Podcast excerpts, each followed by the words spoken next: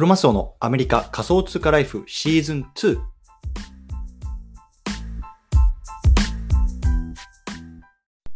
皆さんおはようございます。アメリカ西海岸在住のクロマスオです。今日は3月9日水曜日ですね。皆さんいかがお過ごしでしょうか？今日も早速聞くだけアメリカ仮想通貨ライフ始めていきたいと思います。よろしくお願いいたします。でね、ちょっと今日はね、あの更新が遅くなってしまったんですけれども、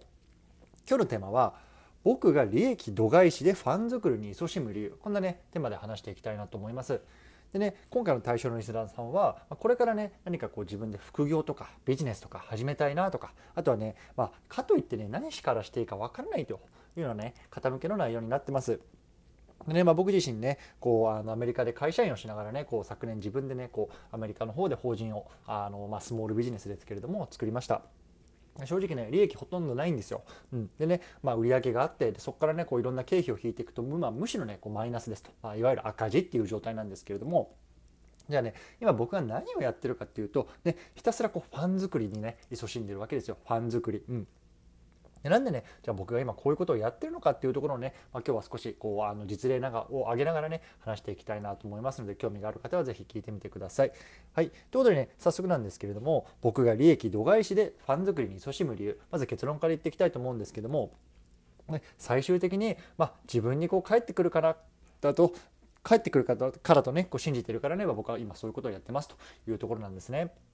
でまあ、今日はその辺りの話をちょっとしていきたいなと思います。はい、ということでねこの番組ではボーダーレスに食っていくっていうのをテーマにアメリカから毎日配信しています。ビジネスや投資を通じて国境にとらわれずにお金を稼ぎ生活していきたい方に向けて一日一つ Tips やノウハウをお届けしています。仮想通貨や NFT、メタバースを中心に株式投資や不動産投資、副業などについても語っていきますので興味がある方はぜひ登録をよろしくお願いいたしますというところでね早速本題入っていきたいと思うんですけれどもまずね、今日このテーマを取り上げた背景、話していきたいなと思います。ね、あの、これ本当ね、あの、今日ね、あの、ちょうどさっき一つね、こう、いいことをしました。うん。あのね、あの、迷える子羊をね、まあ、あの、一匹救ったと、あの、いうような感じなんですけれども、あのアップランドのねこうコミュニティ内で、まあ、家付きのねあの土地っていうのを言ってる方がいたんですよ。こうね土地だけじゃなくてねその土地に建物をねあの建てて、まあ、それをねこう販売しますと言ってる方がいたんですね。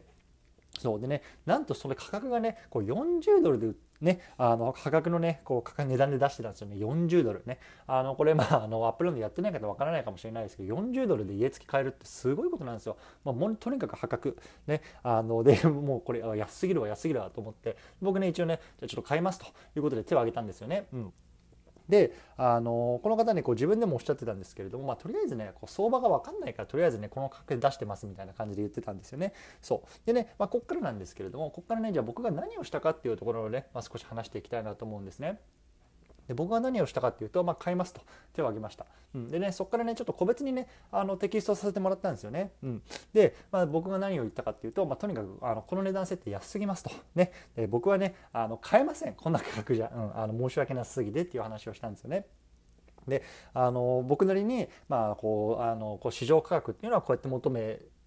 まあ、あのこう売買の時のあの基準にしてますよみたいな話をさせてもらったんですよ。で、まあ、それをさせてもらってでこうね、まあ、それをまああの僕の一アドバイスですけれども、まあ、それをもとにね、まあ、改めてこう価格をね、まあ、ご自身なりに出してみて、まあ、改めてこうマーケットに出してみたらどうですかみたいな話をしたんですよね。そうでまあ、その方もね、あそうなんですね、分かりましたっていうところで、まあ、改めて、ね、こう価格を訂正して、またマーケットに出したっていうような経緯があったんですけれども、そう。まあ、正直ね僕がね、まあ、これその辺のねこう知らない人とかがねこうあのこの40ドルでこの物件出したらもう即買いしてたと思うんですね。もうほんと即買い。そう。で特にねこう短期目線とかで見たらねもう絶対お買い得なんですよこの案件は。うん。でもねあの、まあ、やっぱり身内っていうところもあったので、まあ、僕はねこうあえて、まあ、あの買わずにでかかつねこうもう一度出したらどうですかみたいなこうアドバイスをあのさせてもらいました。うん。じゃね、僕はねこの時にねじゃ何を考えてこの行動をしたかっていうところをね、まあ、ちょっと次のチャプターで少し話していきたいなと思います。はい、ではねこのチャプターではねこの時にこの時にね僕がねこうどんなことを考えてねこんな行動をしたのかっていうところをねもうあの話していきたいなと思います。うん、本当ねあのもしかしたらこれご本人聞いてるかもしれないんですけどもね僕のこう当時のね腹の内っていうのをこう全てあのさらけ出します。うんね、ちょっと腹黒いでしょ？そうねで、まあ、ちょっと聞いてもらいたいなと思うんですけれどもまあねあの、まあ、簡単に言うとね僕はねこの方にね僕のファンになってほしいなと思ってたんですよ、ね、僕のファンになってほしい、うん、でさ、まあ、ちょっと言い方を悪くすればね、まあ、恩を売っておくってことですよね。恩を売っておく。ね、お前あの時あ、ね、40ドルで買わなかっただろ、俺と。ね、俺が今度こうしたい時にね、あの時の恩をね、あのまあ、あの覚えとけよみたいな感じですよ。ね、悪く言えばね。そう。まあ、とにかくね、僕はね、この方にこう僕のファンになってほしかったんですよね。うん。で僕はねあの常々こう Web3 とかっていうねあの単語をあのこういうポッドキャスト内でも話すと思うんですけどもこの Web3 っていう時代がどういう時代かっていうと僕は端的に言うとこう個人がね力を持っていく時代だと思ってます。ね。個人が力を持っていく時代。ね。つまりそういう会社とか何かねこう組織っていう盾の中でね僕ら傘の中で僕らは今ね、まあ、あの主に生活してると思うんですけれどもこの Web3 の時代はね個人がねもうやっぱり力を持っていく時代だと思うんですよね。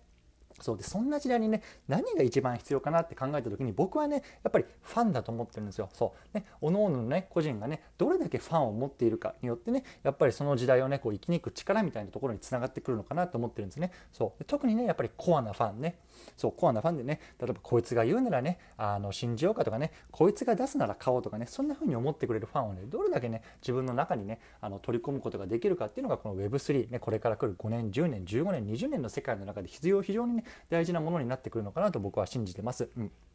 やっぱりこういう層をねこう増やすとねこう将来いろんなことがしやすくなるのかなと思うんですよね。そう。で例えばねじゃあメタバースでこんなことがしたいってね僕が言った時にねああじゃあしゃあねえなこいつが言うならね俺は土地探し協力するよとか。あとはさあちょっと NFT 売りたいんだよなってなった時にねあしゃあねえなと、まあ、この前ねあの協力してくれたからじゃあ俺は宣伝するよとか。そういうのはねファンがねいるとねやっぱり非常にいろんなことがやりやすくなるなと僕は思うんですよね。そうでやっぱりこうやってねこうファンになってくれた人たちっていうのがねこう進んでねこう協力してくれるような環境をねこう今コツコツコツコツこうね、まあ、作ってるというような感じなんですよね。うん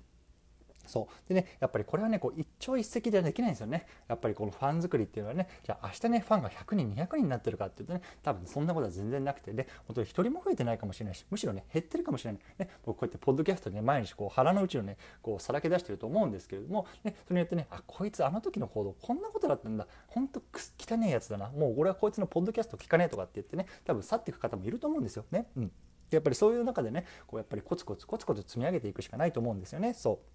で僕はねやっぱり自分の事業はこう最低ね3年ぐらいはこう赤字を垂れ流しても仕方ないと思ってますね。こう自分のポケットマネーでねこうまあなんとかなんとかこうやっていくというようなところで考えていて、ね、であのこのねあの自分がねこれから今のねそのなんだろう活動指針の中でやっぱりこの活動をねこのアクティビティを僕がしたらねこの方たちはファンになってくれるだろうかっていうのをね僕一つ自分の中の指針にしてますね。この活動をしたらこの人たちはファンになってくれるだろうか、ね、これがね迷った時の僕の指針なんですよね。そう。